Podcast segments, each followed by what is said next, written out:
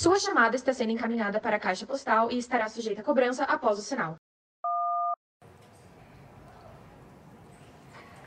Oi, tudo bem?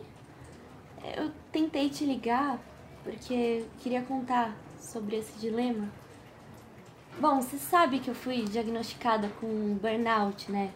E de lá pra cá, aquela sensação de acordar e não conseguir fazer nada diminuiu um pouco até. Eu tô tomando remédio, fazendo exercício, mas. Mas hoje eu simplesmente acordei morta. Eu fui ligar o computador para estagiar e tudo mais. E eu só parei.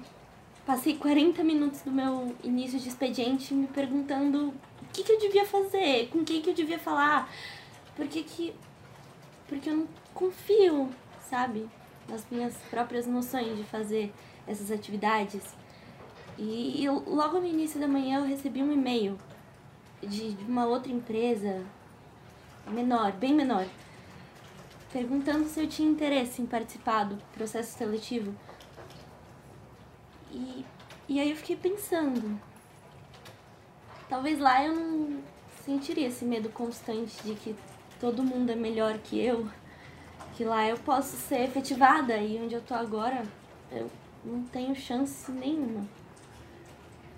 E eu ainda não sei exatamente o que fazer, mas eu cogitei sério, eu cogitei esse processo seletivo. Mas eu tenho tentado lutar de todas as formas contra essa insegurança, contra a minha síndrome da impostora, para não correr para os outros lugares assim, desse jeito.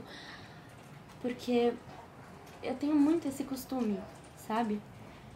De que quando as coisas ficam difíceis ou quando eu começo a ter muita insegurança e me sentir deslocada, eu não enfrento a minha síndrome, eu, eu corro eu corro para algum lugar. Para qualquer lugar que faça com que eu me sinta só um pouquinho melhor.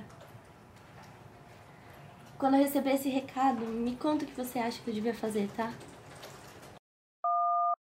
Mensagem foi gravada com sucesso para o podcast Impostoras, produzido e editado por Gabriela Sartorato e Laura Ferrazano. A narração é de Helena Cardoso.